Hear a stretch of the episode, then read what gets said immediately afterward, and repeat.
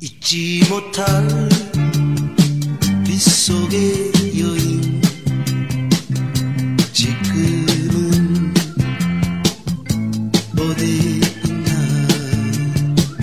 好，欢迎大家收听屠龙学院啊，在夏天不开空调的房间，我们继续陪着大家分析杀人回忆，特别热的回忆。嗯，我是老关，我是袋鼠，啊！我是柱子，嗯，这是我们第四期吧，第四期关于杀人回忆的。下一场戏回到了警察局的办公室，嗯然后一小时二十二分二十六秒的时候，对，我觉得这是进入第十五个序列。第十五个序列，我给它起个名儿叫“内战正式结束，开始一致对外”，就是他们两个最开始所有的内战，经过这一次的打斗，打斗结束，他就是说结结束两人的对抗，反而要把这个对抗升级到升级到第最高点。对，升级打 BOSS 了，这个一个马上要进入幕高潮，所以他必须得其实这个也是一个那个怎么说呢？就是咱们国产剧做戏的一个局限性。嗯就是你想啊，假设这场戏搁在国内，没法让俩警察动手，嗯 对不对？嗯。但是你不让那俩人动手，就在这个戏就逼到这份儿上了，你不让俩警察动手，嗯那就是瞎扯淡，嗯嗯，对吧？你你你那个观众的心理依据突破不了，他就没有后边的释放，也你也就做不出来这个这个这个戏剧人物的心理依据。嗯嗯，局长过来了，局长拉架。而且局长用的拉架的方式也很搞笑，也是打，也是打。韩国的国民性，但真正让他们停下来的是，又下雨了，然后那个音乐。又响起来了。嗯，你看，你看这四个人关系用的多，在一这这个镜头很这个镜头很妙啊，嗯。一分二一小十时。一小时二二十三分十二秒的时候，嗯。第四人同框，对他后面越来越多的四人同框，就是四四种人格，而且他其实就是一永远在暗示暗示，就是局长、乔警官、前警的，后警的朴警官、苏警官，就全都在同一个画面里。对，然后这时候开始下雨了。嗯。又又有人要受害了。啊！现在是一小时二十四分十三秒。啊，那个这就是呃第四具尸体吧？嗯对。啊，第四具尸体，哎第五第五具尸体。被发现，对，然后是先是一个乌鸦的空镜，然后紧接着就是发现受害人，他这一块儿先是乌鸦空镜，就是大剧大大兵压境这种，他用了一个气氛，对，用一种超越剧情那种节奏，感觉有种秒杀，就是就一个镜头，人就没了，人就死了，就就是这个，然后紧接着用了一个发现受害者，之前发现发现受害者都是带着人物关系走的，或者是平视进进去的，恰恰这一次他用了一个上帝式的大俯瞰的视角，就是。这个这个这个凶手的强大性在这里头，你就是根本看不着，来了以后就没了，一下就没了。这人，就俯视，就是在在影视拍摄里边其实是很不不好用的，嗯。就是说，非常规视角，嗯，对他这种非常规视角是一定要有有叫什么言之有物的，嗯。你不能你不不能随便用。嗯。不是不能随便用，你可以随便拍啊，你你你你你弄一个升降，弄一个摇臂上去就夸往下一扣就拍了。但是你用好了，嗯，用好了是刀刀见肉，对，咱们上学的时候，你记得是老师说那个就是司令员是啥？其实很简单，就一句话，就是远拳中近特，推拉腰一根就完事儿，就是这这这无非这这不是视听语无无，非就是这些手法嘛，就这手法。但是那会儿强调就是两级镜头是要慎用，一个是大全景，一个是大特写嗯，都是慎用。它因为是为啥呢？嗯就说你老用这样的镜头吧，你就把观众弄麻木了，嗯在你的这个影片的氛围当中弄麻木了。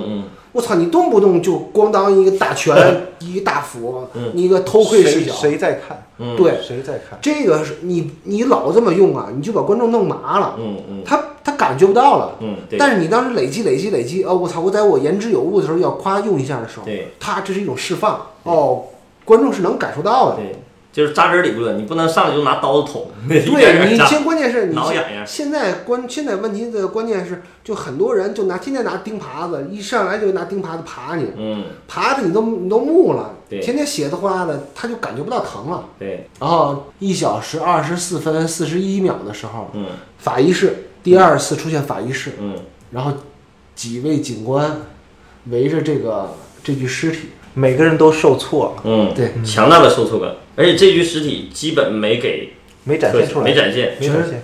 它恰恰展现了一个非常温柔的一个一个一个一个一个道具，就是桃子，但是给人巨大的一个心理恐惧。心理恐惧。上一个尸体比那个比这个尸体受残害的更多，因为上一个可能时间很长嘛，这个就是新鲜的尸体，没有那么看起来没有受那么多那么伤害，恐怖，但是他的心理恐惧造成的恐恐惧是巨大的。而且尤其是还有一个，他给人物、给主人公、给这两个主人公造成了一个巨大的心理恐惧。而且最重要的是，犯罪让让观众感觉到犯罪的犯罪者的犯罪升级了。嗯嗯嗯而且这一场开始，苏警官也开始变了，嗯从桃子开始，对对对苏警官人物是整合了。因为因为那个从那个朴警官，他一直是就是一个粗鲁的人，嗯，然后是一个刑讯逼供的人，用暴力手段，不讲什么方法嗯的。但从这一场以后，苏警官开始也开始融入，融入是从这一场开始的。，开始两个人物整合到一致。我说内战结束，开始一致对外嘛。现在是一小时二十五分五十四秒。从法医室出来之后，两个人在楼道里谈话的一场戏，嗯就是朴警官跟苏警官。就是在这里，我想说一个什么问题呢？就是关于苏警官跟朴警官的这个人物曲线的问题。嗯在这场戏，在我在我的观念里边，这场戏其实是这两人人物曲线的一个交合点。嗯因为在这场戏里边，两个人不光是不再对立，啊是他俩他俩达到达到一致了，但是同时也是走向对方的那个立场的一个开始。理性开始变趋近感性，你看感性开始，从这场戏开始，朴警官反而变得开始理性了，嗯啊对。对，而苏警官从这儿开始变得更加感性了主动了。嗯，从这儿开始，他甚至到后边，他开始出现了刑讯逼对供。对对对。这个这个是一个很重要的一点。所以这个震撼，我觉得桃子这个设计特别好，就是就是一下子把这个心理震撼是无论是给观众的还是给主给给主人公的，都是一个强大的震撼，这比你拍血丝呼啦要要要要有效的多。而且你没发现他那个桃子的特写是干干净净的。对，干干净净的，呃，关键是什么呢？就是我们在写双主人公的时候，嗯，其实写双主人公的时候会出现那个怎么说呢？一种设计方式吧，嗯叫一种是主动性人物，嗯一个是被动性人物。嗯在这之前，朴警官就是宋康昊演的这个胖警官，嗯，他是主动性人物，嗯他起到什么作用呢？虽然他是一直在跑偏、跑偏、跑偏，但他是去主动寻找的。而苏警官代表的是一个被动性人物，被动性人物是什么呢？是否定、否定、否定、否定。他不光否定，一直做反应，他主要做反应，对，一直在做反应。但在在这场戏的时候，嗯两个人的意见达到空前的一致，嗯而从这也开始，苏警官就变成了一个主动性人物，嗯而朴警官变成了一个被动性人物。嗯这场戏的台词写的非常好，嗯如如果不这么写，还有别的写的方式吗？因为他们对这件事的总结嗯就只有这么一句话，其实其实后边都是废话，嗯嗯就是只有一句话。朴朴警官问苏警官：“你以前见到过这种事儿吗？”但苏警官说：“没有。”嗯其实这就是他们俩所有的总结。这个总结代表了一个什么什么意思？就这句台词，他们俩都面临了前所未见的恐惧和困境。嗯然后呢，还有就是这场戏的效率就在这儿了。对在两人抽烟的时候，谁来告诉他们广播站来电话了？打破了，打破对了，，不不不冒出新的人物，就是法医过来接到电话，过来告诉他们来，就这个效率就是效率之高啊！嗯而且从这儿，而从这场戏开始，这整个戏的节奏就就立马变快了，嗯嗯嗯就不再是那种慢慢悠悠的，而且好像在我印象当中，在这场桃子女尸这这场戏之后，就再也没有搞笑的戏了，对，好像是对是，这人物升升都都变了就整个的整个类型升级了。类型升级了，开始节节奏也变化了。开始从一个轻喜剧逐渐变成一个纯粹的一个罪案剧罪案剧了。嗯，明信片发现明信片，它也节奏很快，就直接是发现明信片，然后找找到找到人，找不到人。就从一小时二十六分四十二秒开始，这个镜头就火车轨道这个就涵洞会涵对一个一个洞的这个这个镜头其实特别抢眼，发现没有？嗯到最后包括最后那个他们在审讯那个朴信圭朴信圭也是在这个场景，它这个洞好像是这个火车隧道，这是第一次在影片里出现。对，对，黑黑的占很大一个面儿，相当于一张大口在吞吞噬吞噬人一样。这个镜头其实凝视深渊，尼采，当你凝视深渊，深渊也在凝视你。就是第三个犯罪嫌疑人要出场了。对，而且第三个犯罪嫌疑人出场挺有意思，嗯。他不是出现在直接出现在观众的眼前，嗯。而是出现在照片上，嗯然后两人来有一定的神秘性。两人来到那个嫌疑人的出租屋，嗯，对，朴信圭的家里，嗯，家里。其实从这里开始，所有的明确指向都是指向朴信圭是个杀人凶手。嗯对，因为他通过一系列的暗示和逻辑的链条，嗯已经完全指向了这个人就肯定是嗯，这个连环杀人案的凶手。从所以才能把逼疯嘛。跟跟最后的一个反转形成巨大的一个反差。对对对，然后紧接着他俩来到了工厂，工厂出现了朴信圭第一次一个缓缓推的一个文静的一个小伙子。很特别，就是这个朴信圭的出场嗯嗯很特别。就我我在这里，你看我记我写我写，当你的剧情足够铺垫到足够的时候，极简的镜头出现极强烈的震撼效果，你知道吗？它前面这个这个这个用了特别特别多的这种铺垫，现在这个时间是，就是朴信圭出现的这个镜头啊，是在一小时二十七分嗯五十九秒。嗯影片这个影片一共才两个小时多一点儿，嗯他在一个半小时的时候才出现真正的凶手。才出现真正凶手。嗯因为为什么？后来我又查了一下，当时的 DNA 检测嗯，就是序列检测就十一种方式，嗯好像，但现在是三十多种还是四十多种？嗯。所以呢，当时的检测结果不一定正确，可能就是他。那现在如果要是那啥，他要如果真是他的话，他就那样本也会比对也会比匹配出来。但肯定也不是咱们说的咱咱们说的是影片嘛，不嗯不是不不是真实案件。对，就我说前面这些镜头用的不，当前面的铺垫足够多的时候，就是还是刚才的理论，他越是重场戏，他越拍的极简。而过场，就你刚才理论是我觉得是对的，就是他这个戏就是重场戏按照过场戏拍，过场戏按照重场戏拍。是就因为重场戏它里边戏份已经够重了，不需要花哨。对对，你因为它的戏剧戏剧戏剧戏剧构成已经足够了。你越花哨越越把它其实越削弱了。对，就是一个很漂亮的姑娘，你让她穿一身白色连衣裙就已经很漂亮了。，对，她如果再穿一个大花儿呢，所以她的所以她只有这样，她的戏剧张力才足够强。她视听张力没有了以后，戏剧张力才凸显。而且这个他这个男主角在出场的时候，大家可以注意一下，他桌上他是做文员工作。嗯嗯你看啊，他之前的两个嫌疑犯，一个是饭店老板家的一个傻儿子，还有一个就是怎么说呢，就是普通工人，嗯一个家庭负担很重的普通工人，还还有奇怪的性癖好。嗯而第三个犯罪嫌疑人出场的时候，在看书，嗯很文静，嗯，是观众绝对预料不到的。意想不到。嗯哎，而且而且这个也符合我刚才说的那个什么呢？就是说，这三个犯罪嫌疑人是有层次递进的，嗯对吧？第一个犯罪嫌疑人，大家一看就是傻子啊，所有人在那个时代前现代化时代，嗯大家一想谁犯罪，那就是傻，不是傻子就是疯子犯罪，对吧？第二个，第二种还有什么呢？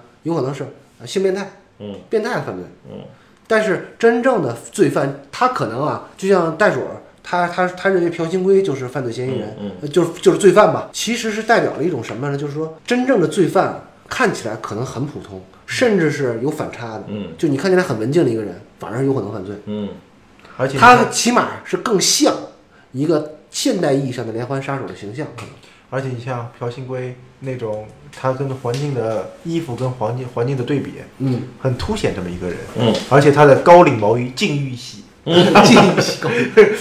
对，而对而而而且这个这这这个景儿选的也挺好。嗯。他没有让这个那个朴信圭在一个很杂乱的场面，对，他是他他他让他在在一堆仪器里边，嗯嗯你就感觉哎我操，这是像像是个知识分子型那个东西一个人。嗯在里边选角也非常好啊，嗯就所有的演员选的都特这别好。casting 做的非常好，一小时二十八分十六秒，呃，现在戏呢又回到了地下室，嗯这个地地下就是警察局的地下审讯室，嗯现在是四个警察，也就是老关理论里边的四位一体的人物，嗯。直接和这个朴信圭这个犯罪嫌疑人面对面。嗯，这个镜头可能是就是海报里头很很著名的一个海报，就关于这个这个电影的一个很经典的一个剧照，这个仪式感和这个构成性特别强的一个画面，光源非常简单，你说光源就是一个台台灯，但是后面其实你是你要说真的是乔警官，他的脸是照不到台灯光嗯的，，对。但照这个画面的美感非常好，对，非常好，这个 然后几个人几个人有点像那个，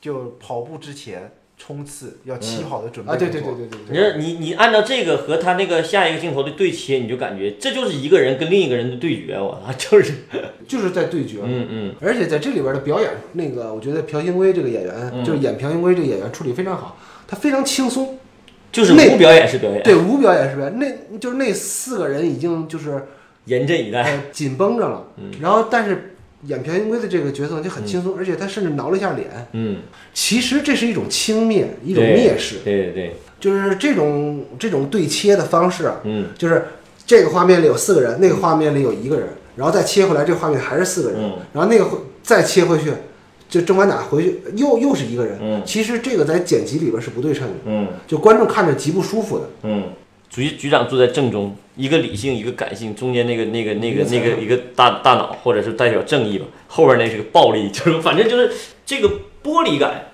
我这个这个凝聚感是在这儿体现出来的。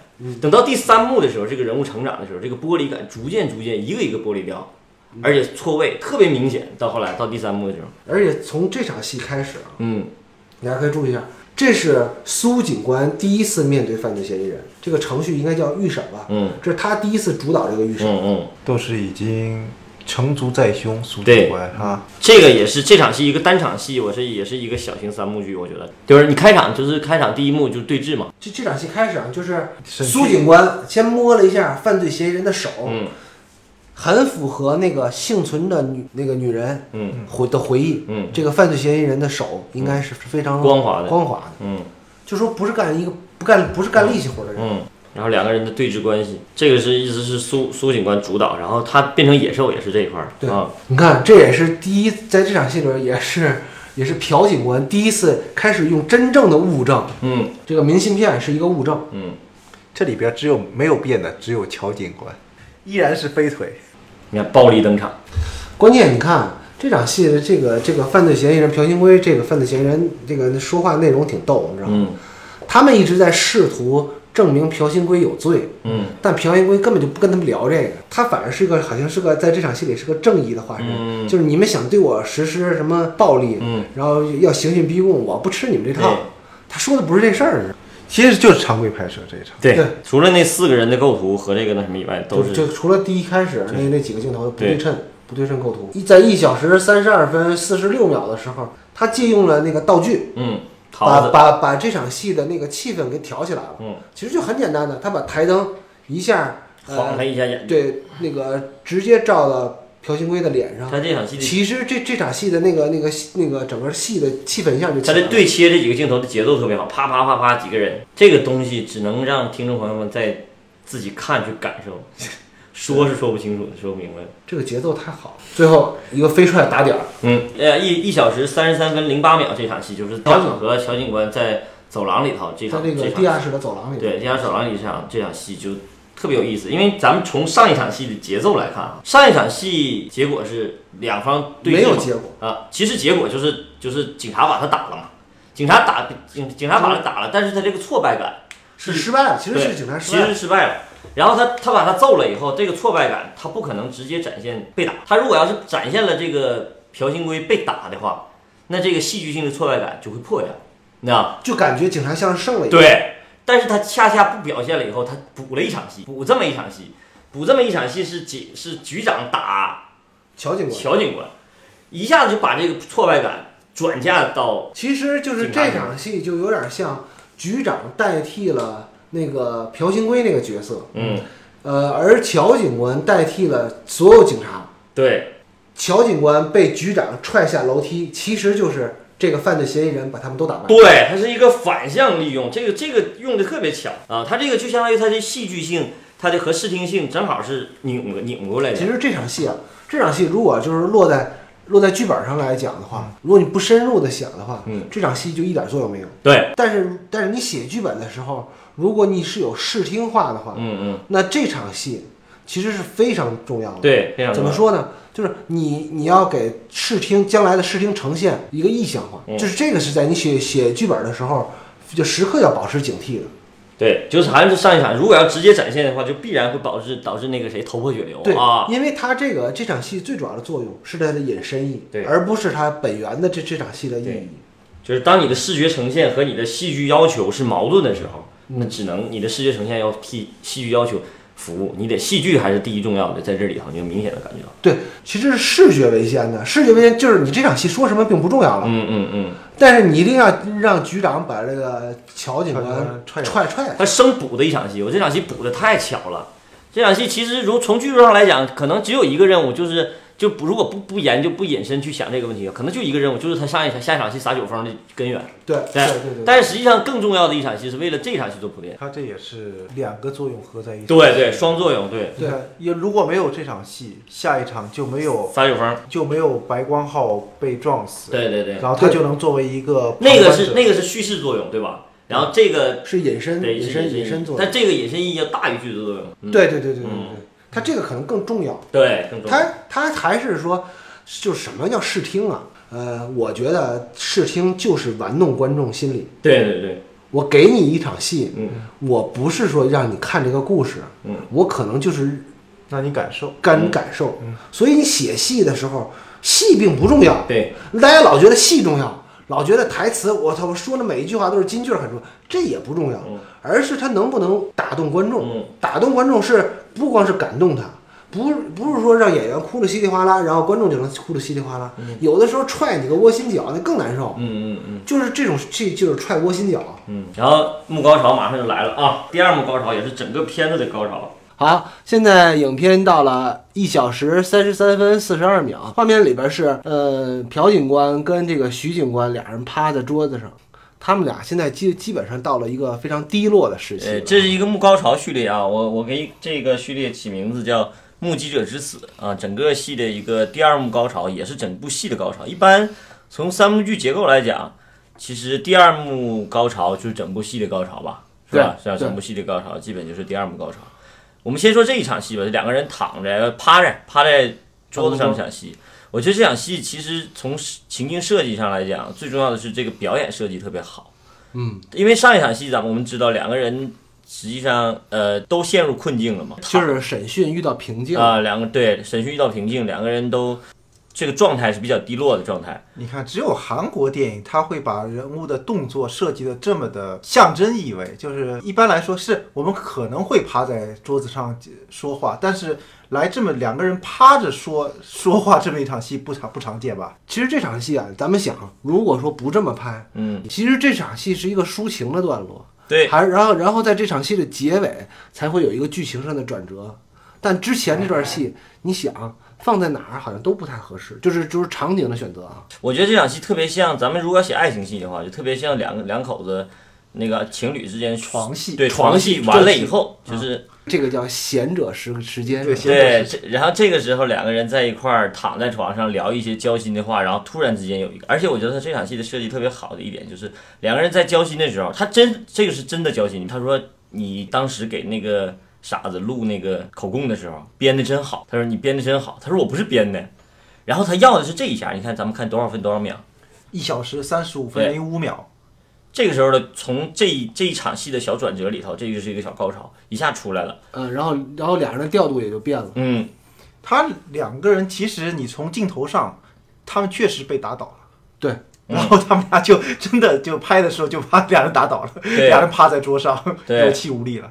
然后两个人突然之间又起来了，就是要这个起来这一下就特别好。这个戏如果说真要挑毛病的话，就是从这儿开始往后啊，有几处是转折是比较硬的。嗯，嗯就比如说啊，就是这个怎么发现这个白光浩哦是一个不是犯罪嫌疑人，而是一个目击证人了，嗯嗯，然后再到白光浩之死，其实我觉得这都还是有一点瑕疵的。很快的，就是是很快的刻。意也不算瑕疵吧，他只是要了这个结果，他然后他就通过这种特别直的手段去达到这个结果。就是还是说，就是做戏的时候就直奔结果，就对这个没什么，肯定是没问题啊。但是说就不像别的地方设计的那么巧妙。就觉得他这块儿是完全是为了节奏服务了，就是呃，到幕高潮这一块儿，从剧作上来讲，我是觉得节奏感格外重要。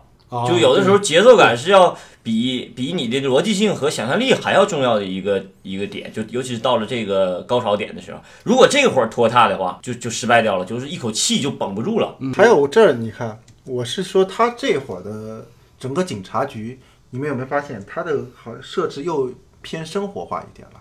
包括后面的呃有其他人的出现了，他也是为了铺垫下一场戏。我看他整整个那场戏，相当于那个后边后后边那个政治背景，嗯，又严重起来了，学生运动开始严峻起来了。真正警察们在关心的这些事儿，但是他们往出走是只有他们两个在关心这凶杀案的事儿，其他警察都在关心政治上的事儿。就是显得还是这显得这俩人不合时宜。嗯到了一小时三十五分五十五秒啊，这现在是徐警官跟朴警官又回到了那个白家烤肉店。嗯到了白家烤肉店之后，他们来寻找白光浩，嗯但是在这个烤肉店里，他们巧遇了乔警官，嗯，正在喝闷酒的乔，警官。对乔警官是因为上一场被那个衔接啊，跟那个局长对，被被那局长批了，然后很郁闷。但是就是如果要是从这个角度来讲，他这场戏就显得就像你刚才说的，有点瑕疵，就显得突兀，特别突兀。就是因为那，因为他上一场那个主要的主要的原因是什么？是这个导演并没有之前并没有呃把苏把这个乔警官乔警官啊，按照一个人物去塑造，他就是一个符号去塑造。所以说他现在这个情绪低落，你有的时候你会忽略到他的情绪，你怎么他怎么突然之间就这样了？他的符号化特别严重，就对是他在那个包括他去砸电视那些动作，是你要细分析细究，他是有这个心理性的合理和心心理的合理动，机也合理，但是特别硬，因为关因为导演没有去强化这个人物塑造，他只是符号性对塑造。他，你就是你这个你得解释一下，嗯。就说之所以说大家现在觉得这个乔警官的人物塑造呢比较单薄，嗯，其实是他缺少一些生活上的东西，嗯就是这个，呃，乔警官在这个故事之外的他自己的生活，嗯其实哪怕提那么一点，我瞎举一个例子啊，就比如说乔警官有个老母亲，嗯。老母亲在上去菜市场买菜的时候，被那个游行的大学生或者学生给击倒了，摔倒了，然后摔摔成骨折什么的。就哪怕垫这么一场戏，嗯，大家可能到最后觉得他在打学生，他的其他的一些一系列动作吧，都更具有合理性了。就所以我现在越来越觉得这个人物真的是一种人格化的暗示，他并不是把他当成一个人物来处理。然后他现在目前反正就取舍到可能是篇幅或者重心，他嗯取舍到。是，确实这个结果让观众造成这个徐警官的所有动作都非常的生硬。乔啊，乔警乔警官，到了这儿，其实我我挺想讨论一个问题啊，嗯就是说配角的写法问题。嗯就是原来韩老师曾经跟我们说过一个理论，叫老鼠屎理论。嗯其实，在重大的剧作转折的时候，反而不应该是主角做出主动的选择，嗯而是由配角承担这个剧作作用的。其实，在这里边，就是在这场戏，因为接下来，呃，乔警官把电视砸了，然后跟学生们起了冲突，然后，嗯，起冲突的时候，嗯，白光浩走进来，因为受到了惊吓，所以造成了他后面的致死什么的。其实这就比较符合那个老鼠屎理论。啥叫老鼠屎理论啊？我简单说一下，就是一颗老鼠屎搅浑一锅汤。嗯，一勺水激起千层浪。对，其实这个其实如果说嗯，你深究到剧就人物的剧作作用的话，嗯那这个乔警官其实就完美了诠释了这个作用。嗯就别管它生硬不生硬、突兀不突兀，嗯但是他这么用其实是合理的，嗯而且是高效的。嗯效率很高，确实。而且这个这个在做戏的时候就应该注意的什么呢？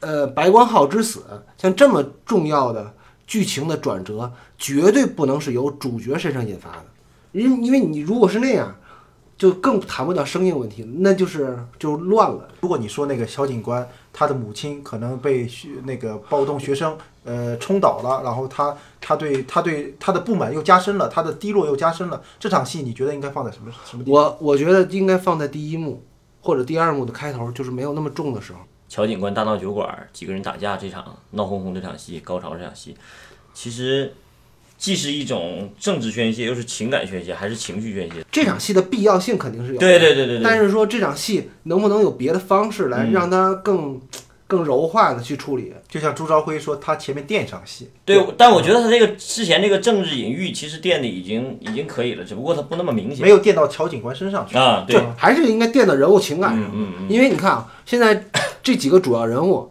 其实只有朴警官是完全写了一个生活化的一个背影，嗯嗯，嗯对不对？嗯。啊，然后那个局长啊有一个老婆，但其实是没也没不承担剧作作用，嗯。对不对？他剧作主要是那个双雄嘛，嗯。一个一个乔警官，一个朴警官，一个苏警官嘛。嗯。所以说，他其他其他的这几个四个主要人物当中呢，这个乔警官和局长，还其实包括徐警官，其实没有写他们的生活，嗯。完全没有把他们的生活都都剃掉了，嗯就是很单一化。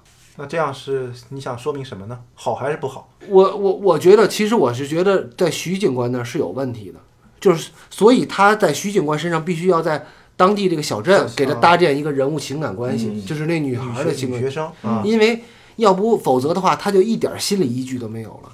因为大家喜欢看的故事，并不是真正的一个解谜，对吧？我猜猜谜语，嗯我我来这是破案的。但是说，如果是不带情感投射的断案，嗯，其实是不符合大众的心理的那个那个接受度的。在刚你说到这儿，我想起，其实他导演是垫垫了那个，就搭建了一个徐警官跟当地那个女学生的那一个关系，包括用一个创可贴，在我看来，其实还差那么点劲儿，其实还是不够，因为他不可能搭关系搭的太多嘛，着重搭一个关系，他跟女学生如果能再再能强化一点的话，他最后女学生死对他的冲击可能更大一点。嗯，所以，但他在女学生死之前，他来看到那个徐警官在看到桃子女尸的时候，他的冲击在里边就会显得特别明显，然后再逐步强化。他并不是就是一下子爆发起来，在女学生那爆发起来，而是逐步、逐步、逐步、逐步到最后，然后想要开枪把那个谁，把那个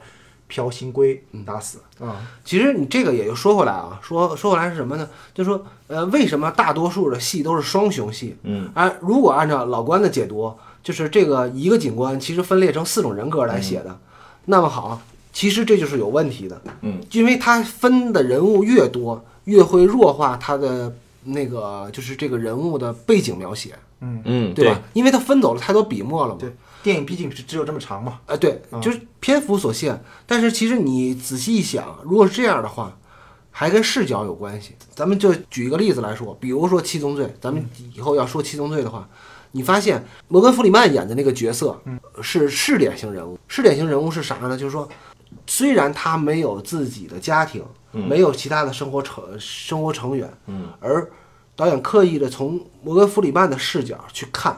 嗯，呃，布拉德·皮特演的那个、那个、那个、那个、那个警察的生活，他去介入他的生活。嗯，那么这样，嗯，作为摩根·弗里曼的剧作的依据就多了。那那个片子，其实我们到说到时候还说，摩根·弗里曼曾经的婚姻、曾经的孩子、失去的孩子，跟布拉皮特他的那个 Tracy 他的媳妇儿怀孕来找他，这里边都是来把两个关系尽量合到一块儿来，更显得更加更加有效嘛。但是如果你想，如果那个戏的试点如果是布拉德·彼得那个角色，嗯，那摩根·弗里曼所占的笔墨就会很少。所以为啥大家都要写双雄戏，就是写两个警察去破案？嗯，是这样，笔墨笔墨足够多，哪怕一个人缺失家庭，嗯，那个人他围绕那个人也能展开。其实你包括像侦探，嗯，美美剧侦探出场的时候，伍迪·哈里森演那个角色是有家庭的，对，但是但是马修·麦康纳演的那个角色。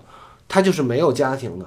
当他没有家庭成员的时候，他其实起的作用跟摩根·弗里曼是一模一样的。对，嗯只不过说他从人物性格上是反着的啊，但是剧作作用是一个作用。嗯然后说到那个就是就人物啊，你刚才说双雄那块儿，我突然想到，就是娄烨那个推拿那部电影，你还记得吗？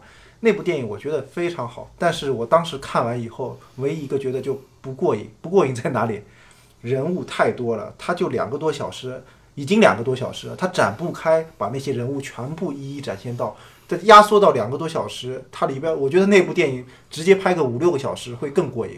啊，其实我们现在说说到这儿啊，呃，不是说不可以在一部片子里塑造多个人物，嗯，但是说你要考虑到你的笔墨问题，与其你说不清，就不如不说这么多。嗯这还是说一个导演对自己的那个表达欲的控制问题，取舍取就就是取舍问题。就像奉俊昊在《杀人回忆》里边已经做得足够好了情况下，但他其实也是有瑕疵的。对，更更别提像我们这些庸人，我们就不要挑战那些高难度的东西，踏踏实实的把该有的东西都做到了就可以了。其实这个最简单的例子就是陈凯歌，我觉得陈凯歌就是最最好的例子。他认为自认为是天才，他也确实是一个很有文化的所谓所谓天才，但是他确实不是一个叙事天才。所以说，为什么芦苇给他写的那个那个剧本就是《霸王别姬》就能成功，其他他写自己写的剧本，对，就前两乱七八糟那前两天那个公众号里边那个不是还写了吗？就那大大佬那个啊吴天明对吴天明然后当时扶持这么多导演出来，然后陈凯说到陈凯歌那部分的时候，嗯说那个芦苇看了是《荆轲刺秦王》嘛，嗯嗯然后觉得他的剧本不太好，然后想跟他聊聊。他说啊，我那那个我自己会改的。所以问题的关键就是芦苇帮他把这个线条捋得很清楚，就是说什么东西可以取，什么东西是可以舍的，这个这个这个芦苇其实在这里面做了很大的工作，而且还有一个就是你你仔细想想啊，陈凯歌拍的其他其他的电影，嗯都是名著改编，嗯阿成的《棋王》，嗯对吧？他拍了一系列阿成的东西，拍好几个阿成的东西。阿成应该是现在中国这些活着写字儿里边儿应该算文化水平，嗯咱也是前三名吧，嗯对吧？相当有文化的人了吧？包括其实都能包括港澳台，嗯把白先勇他们都都都拉上，也就那样了。嗯但是陈陈导演他是自己把自己给耽误了，嗯，真的。其实说说芦苇，芦苇是中国，我觉得中国唯一一个正经八百的那个年代正经八百的编剧，因为过去中国好像没有编剧这一个职业编剧，基本上都是作家改行干编剧的，或者是兼职做编剧。但芦苇恰恰他不是一个作家，他没写过自己没写过小说吧？芦苇芦苇是美术出身，对啊，他美术出身道身，具道具，道具，不 美术组的吗？美术组。哎，这么这么说，这么说我也是啊，哎他是油工我也是道具出身。那其实我看我我现在看那个油工对对对对芦苇的描述，我觉得应该是油工。对他那会儿是真正研究研究西方那个经典三部剧以后，才开始自己改改改剧本。他最开始给和平改是吧？双击剑刀客击双击剑刀客第一个戏改的啊、就觉得不行，我我我来帮你改改吧。对，没想到这一下，他是真的职业编剧，那之前肯定也有，只不过就是那就中国中国电影不是成就最高的那那那会儿八几年那个就什么黄土地啊，嗯。什么就那波人嘛，嗯。就是第五代出来的时候，他是就是卢其职嘛。芦苇改的东西啊，就卢卢苇做编剧的东西就很结构主要结构特别好。结就结构特别好，就是特别工整，就是没有别的，就是特别工整，就特别齐。嗯就是别人东西呢，就是东一头西东一头西棒子，反正锤锤准了呢，这把就成了；嗯没锤准呢，就下把再说。嗯就是那些文化自信的导演，确实你碰到自己的东西，他不知道如何取舍。对你碰到自己的东西，你真的不知道怎如何取舍，只有旁人来取舍你的东西。你要这么说，说到这儿，其实我觉得我还我还是坚持我那个理论，只要拿名著改的电影，不可能是好电影，没有一部是好电影，全是二流通俗文学。三流不行啊，三流稍微差一点儿，但是二流通俗文学反而能改出好电影来。嗯，把它当素材，然后你你你就脑子里去回忆吧，《红楼梦》《三国》《水浒》《西游》，没有好电影，对吧？莎士比亚的电影也没有好电影。就理论上讲，类型片它是有一个专门的类型模式的，你得在这个模式里头去去玩儿，才有可能玩得好，要不对啊然你，IMDB 前二百五十名里头，嗯，但不包括艺术片啊，艺术片它要是独立成章的，就是不是一个评价体系。就是很多人我觉得挺有意思，关于影评这个事儿，就是很多人都在说，哎，这个贾樟柯的东西，或者说这种比干的东西。啊，还有这个什么大象席地而坐，他们那些东西，那个怎么怎么地，然后说，哎，跟两两个两个类型。对，它是两个评价体系，这个不能比较，不能说人家不好，你不能说因为它不不好莱坞或者是不类型片，就是说人不好，但你也不能说那个东西好了，你别就不能说类型片好莱坞类型片不好，对吧？那个的观影是有门槛的，它不是大众消费品。那个你像我们说的类型片，好莱坞都是给所有人的，起码百分之六七十的观众都能看的东但。其实我跟你说啊，文艺青年就不是消费者，嗯，文艺青年都特别鸡贼。对，看片儿都不上电影院看，对呀、文艺青年没有对象，他也不搞对象，他也搞不着对象，所以他就没有这个硬性指标需求去电影院，他就跟家里咔咔咔下载，你知道吗？嗯所以他们根本就不是消费者，他们就是写写影评就完了，嗯，这段掐不掐？不掐。咱咱跑题了，接接接着接着聊嗯聊聊回片子呃，就哎，是幕高潮，木高潮对，，就是那个叫白光浩的那个烤肉店，白家烤肉店那场戏。啊，白光浩之死啊，嗯，最重要情节点就是白光浩看见乔警官在屋里头踹人，这时候一下触动了，一下触动他这个 反应了，触动他这神经了就。然后他拿了一个带钉子的凳腿儿，把乔警官的腿扎了。而且扎完以后是什么镜头呢？是一盘烤肉的镜头，又是一个又是一个导演导演玩花的一个蒙太奇镜头。嗯，啊，又是一个烤肉，而且还烤滋啦滋啦响。哎，如果大家把这段声音开了，大家就会发现，自从白光浩把这个带钉子的木棍儿楔进这个乔警官的腿里边，嗯，环境声一下就没有了。就没了。嗯，其他人都停下来了。其实后边还在打，打的还挺惨。白光浩就在这这时候就应该有这么一下，嗯然后乔警官也就该挨这么一下。我之所以说该，该是什么呢？就是说，还是在剧作上，这个戏走到这儿了，就必然会有这个。所以说这个幕高潮最难的，我刚才还是跟柱子说那个观点，就是幕高潮最难的，或者是最重要的是节奏，是节奏。它这个在逻辑上是合理的，节奏上也是合理的。所以说他到这块儿了，必须得把这个这场戏打断，要不打断的话，他怎么怎么往下走？怎么往下走？对对，然后当那个一小时三十八分三十五秒从那个白光号从自己家逃出来的时候，往哪儿逃？火车道。火车又一次在这个片子里作为一个元素嗯，很出现，重要的元素，啊特别像是一个一个就是高潮戏的一个开场，然后大幕拉开，啪往前走。嗯，这个电影是后来我看了一个那个豆瓣上的影评嘛，嗯然后有人翻译的资料，可能是戏剧版的只那个那个就是京畿道杀人连环杀人事件，嗯，那个那个舞台剧上借鉴了两处，而且那个舞台剧的导演还在这个剧组里可能也指导，因为片尾字幕我们看不懂嘛。那个叫张灵光还是张光灵啊？张灵光导演是吧？呃，在我看那个那个那那篇分析里，他还是来帮助那个奉俊昊来做这个剧本的。哦，那这那这我说这个戏其实很多戏剧化处理，有可能是他也起了很大作用，有可能他的好多手法可能在舞台上已经无数尝试过了。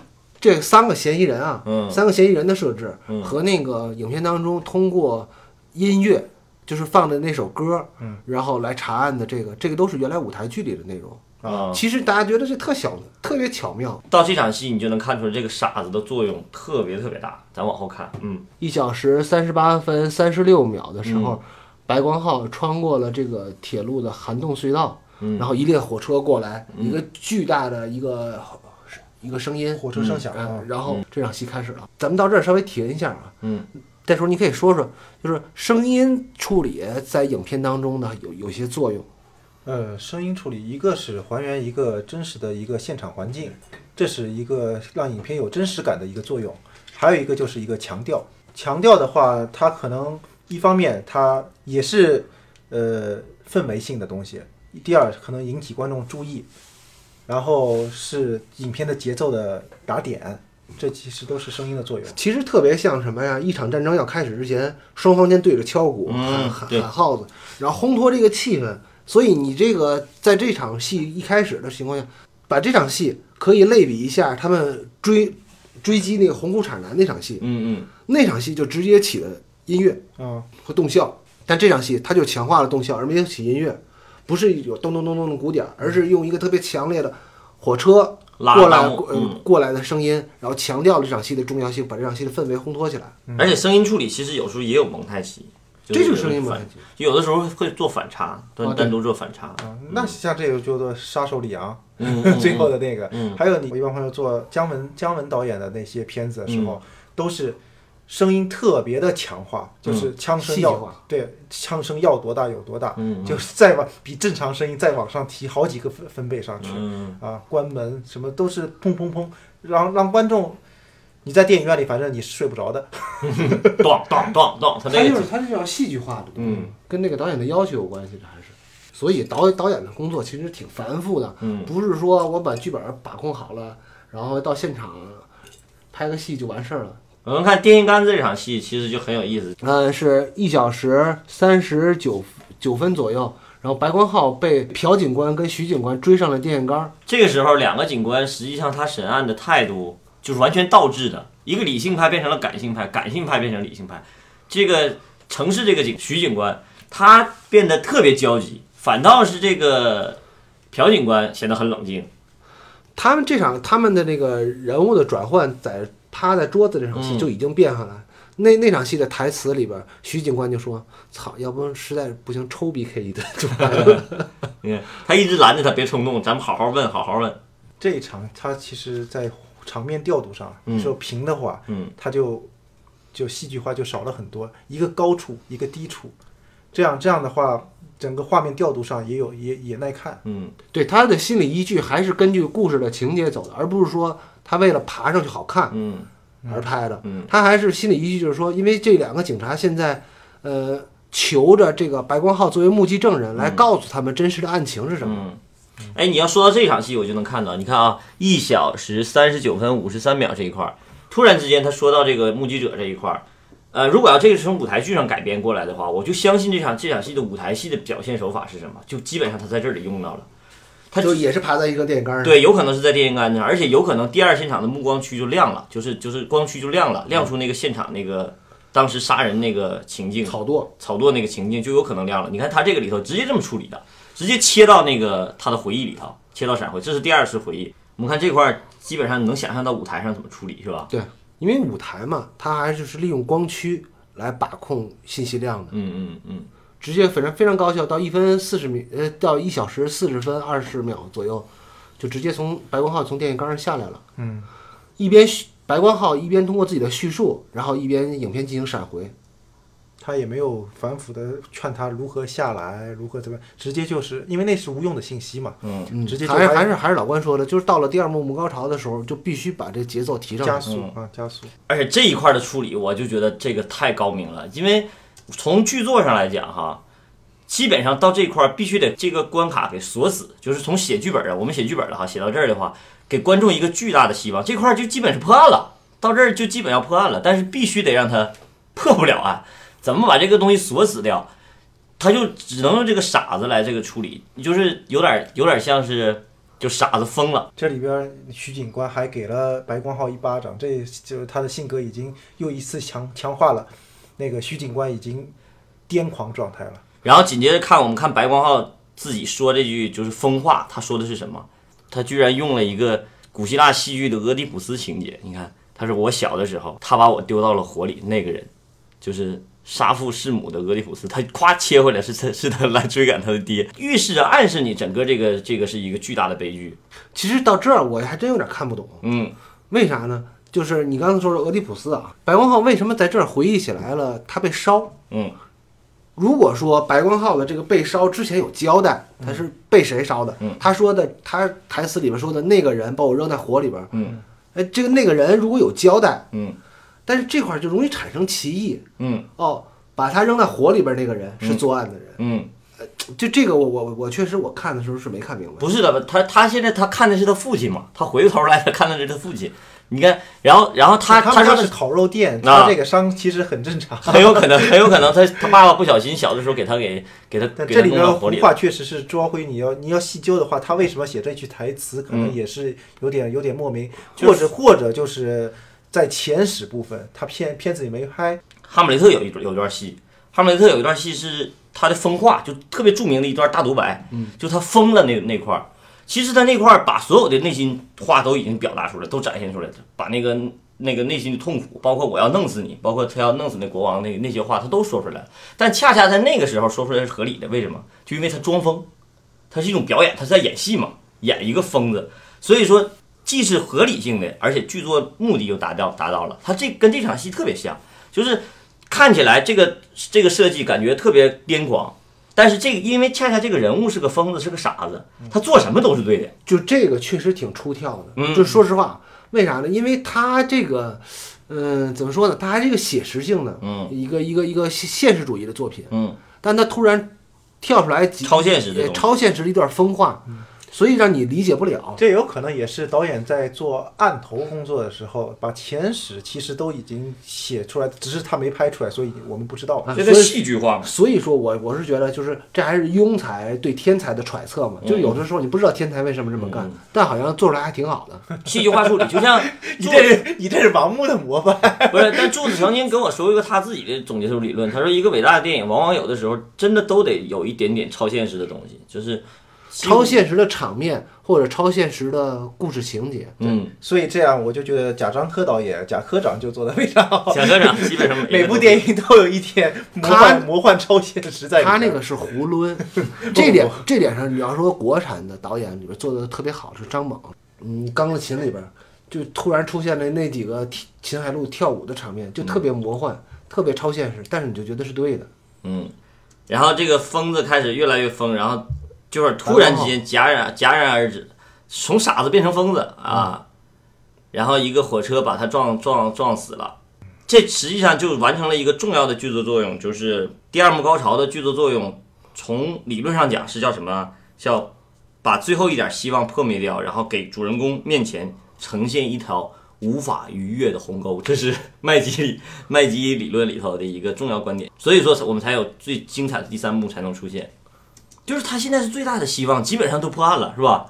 他如果要是他如果要是把这个犯罪分子指认了，咱不说以后可不可行哈，这个傻子证词算不算？但是基本上在观众心里头，这个案子基本上破了，然后人证重要重要的人证叫他给弄死了。就把把把整部电影推向一个绝望的一个。对对，就是我觉得“鸿沟”这个词儿在这这场戏里头特别明显的体现出来。啊，现在是一小时四十二分二十秒，白光浩被疾驰而来的火车给撞死了。嗯。呃，这边的几个这几个蒙太奇的剪辑的镜头还挺有意思的，嗯。虽然很短，大概就这么四五个镜头。几，个快切镜头。嗯。对，它快切。其实这块儿是要表现这个朴警官的震惊的。嗯。我发现他用了一个跳轴，嗯，对，就是在影片的剪辑的时候，导演会刻意的进行跳接，嗯，或者跳轴，嗯。就是把轴线给跳跳到轴线的另另外一边，就表示惊讶嗯和和那个巨大的那个怎么说呢？就是就是心理转变。这是我们学的时候从。原则上讲是铝那轴线是不能轻易跳的，而且这个二十多年以前，基本上跳轴的就是完全是有戏剧效戏剧作用的，嗯就是用法。但是现在这个大家的视听经验太丰富了，都对能看明白。因为在我视听经验太丰富了。在我们上学的时候，这个跳轴是不能，就是在正常情况下是不能用的，嗯除非你要表现，呃，这个这个戏带给你巨大的强烈反差，嗯或者观众让他心里哎觉得不对了，嗯怎么怎么会怎么怎么会就比如变了？跳街，对，对吧？变了。都拍近景，但是有一个有一个近景呢是稍微近一点点，嗯然后让啪跳一下。但是现在的观众，我觉得跳轴这种拍法，可能他起到的那个心理震惊，并没有那么明显了，因为嗯有可能是大家的观影体验，就好多人以或者是胡拍，或者是呃经常用这种方式，所以大家对大家的那个心理的那个感受没有那么明显了。因为现在的技术也先进了，嗯有的时候拍这种显示比较震惊的时候，可以用一个环轨，可以用环轨，嗯。然后会或者像那个当时我记得我的野蛮女友刚出来的时候，那个前推后拉，嗯。哎，就那个特别流行的时候，就有很多方式去处理这个问题。但是我记得，呃，当时上课的时候嗯。讲这个跳轴，特意讲了一场戏，嗯。你们还记得吗？就是《无间道》里边天台那场戏，嗯。用了 N 多次跳轴，嗯嗯。但这种跳就突然那下跳轴，呃，即使你是无意间做的，嗯。它也会给你一个心理上哎咯楞一下的感觉。但我觉得这肯定是，呃，在你把这边轴线、轴线这边的都拍完了之后，嗯哎，所以要调过来再拍一个。现在在拍戏的时候，轴线是什么呢？其实是一个打光的那个一个依据，嗯。对吧？嗯。因为你要想跳轴很麻烦，因为你得把灯整个全部大翻面，哎大大翻面儿挪过来，然后再去那边再再单拍一个，所以这挺麻烦的。你前面你没有做做很细的分镜头的时候，那这个都拍起来会很影响进度。我们看那个有一个采访说奉俊昊拍呃《杀人的回忆》的时候，他其实整个分镜头做的非常细。啊，对，啊、虽然我也不知道他细到什么程度，但是是应该就是按上次说的像，呃百分之九十 那种科比例呃对，百分之九十都是按照自己来分镜头来做的。嗯这可能也是他第二部第二部电影他，呃，大获成功。对，好，今天我们关于《杀人回忆》的分析就先到这儿，我们下期见，拜拜。拜拜。再见。